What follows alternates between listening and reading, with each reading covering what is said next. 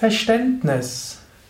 Eine wichtige Eigenschaft zur Persönlichkeitsentwicklung, zur spirituellen Entwicklung, zum inneren Glück.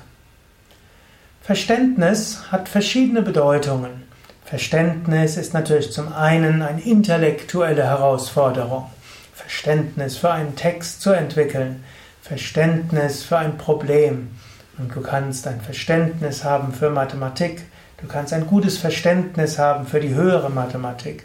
Darum soll es aber jetzt nicht gehen. Es geht ja mehr Verständnis als Tugend. Und Verständnis als Tugend heißt Verständnis für andere Menschen.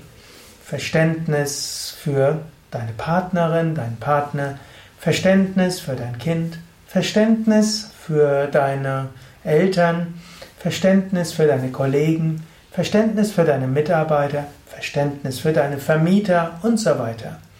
Du kannst dir zum Beispiel vornehmen, eine Woche lang, ich möchte Verständnis haben für alle Menschen, mit denen ich zu tun habe.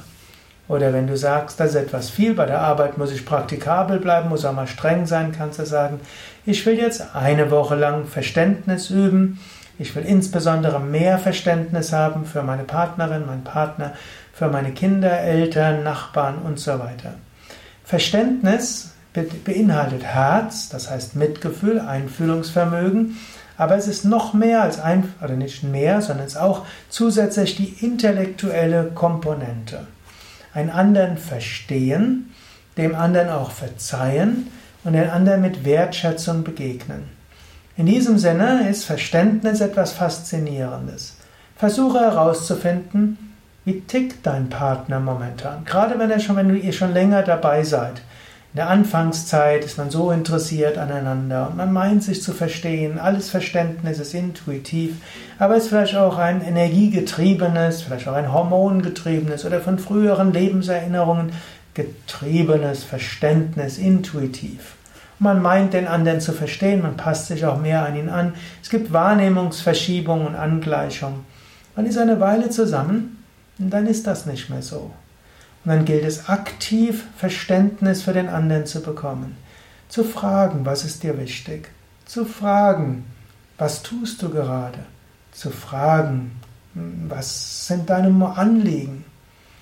Und dann den anderen Verständnis zu zeigen und zu verstehen. Das kann man auch mit seinen Kindern machen. Oft denken Eltern, sie verstehen die Kinder oder oft wollen sie zwar am Leben der Kinder teilhaben, aber zu früh Komm, bringen Sie sie ins Schemata. Fragen mal Kind, ja, was ist denn dir wichtig? Kind fängt an, ein paar Worte zu sagen. Eltern sagen, das musst du so und so machen. Kein Verständnis ist da, sondern gleich ja, Ratschläge, Tipps, Beurteilung. Verständnis ist dort wichtig. Ich würde dir also jetzt mal raten, den Tipp, nimm dir einfach vor, eine Woche lang Verständnis zu haben für deine Mitmenschen. Versuche sie zu verstehen und wenn sie dann, wenn sie etwas tun, versuche Verständnis dafür zu haben und vielleicht auch zu zeigen.